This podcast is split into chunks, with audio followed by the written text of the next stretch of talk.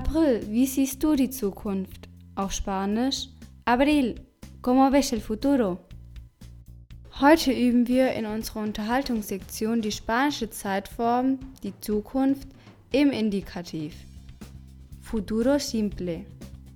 Sprich die deutsche Zeitform Futur 1.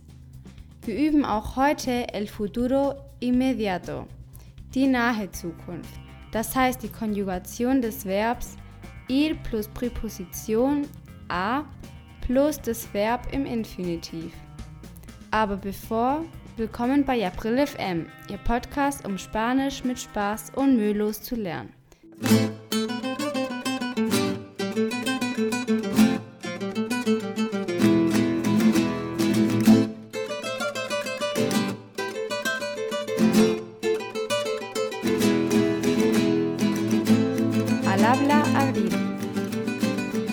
Tages, Palabra del Día.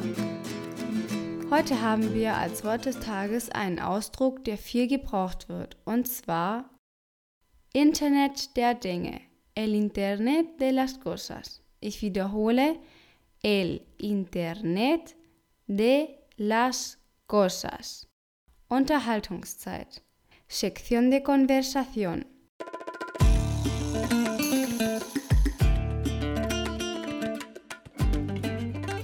In diesem Podcast werden wir die Zukunft des Indikativs und die nahe Zukunft üben. Dafür werden wir drei Gespräche anhören. Im ersten Gespräch fragt Diego mich, was ich diesen Sommer machen werde und wir werden die Form der Zukunft als Indikativ betrachten.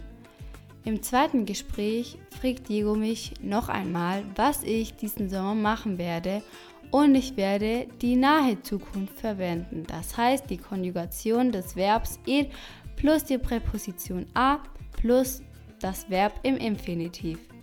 Und im dritten Gespräch fragt mich Diego, wie ich die Zukunft sehe.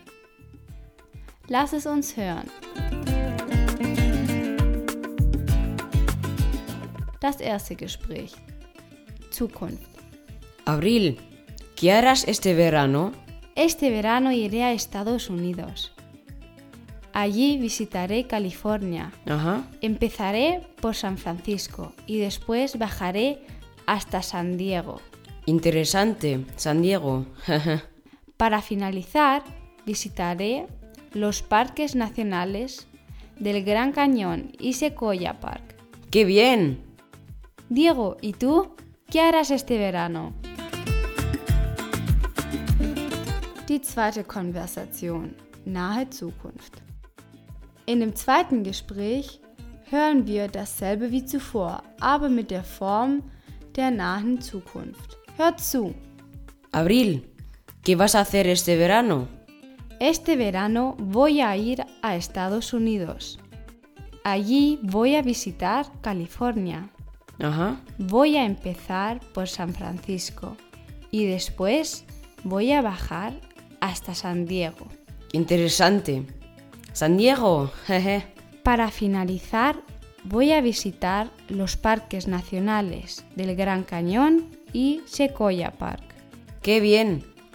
Diego, ¿y tú qué vas a hacer este verano? Drittes Gespräch. Im dritten Gespräch fragt mich Diego, wie ich die Zukunft sehe.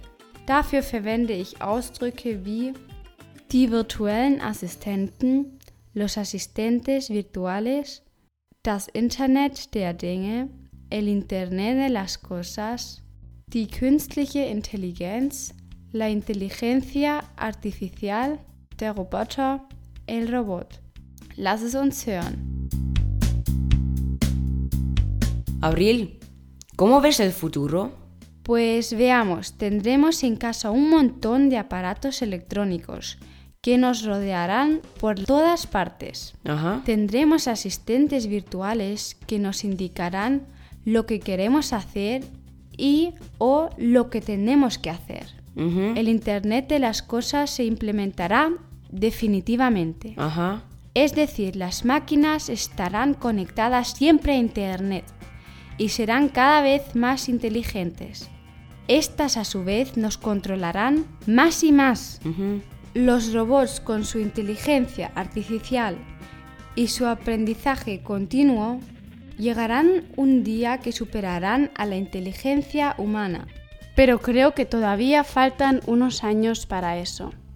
En definitiva, vamos a tener un futuro muy interesante y el ser humano va a cambiar en pocos años tanto como lo ha hecho en los últimos 2000.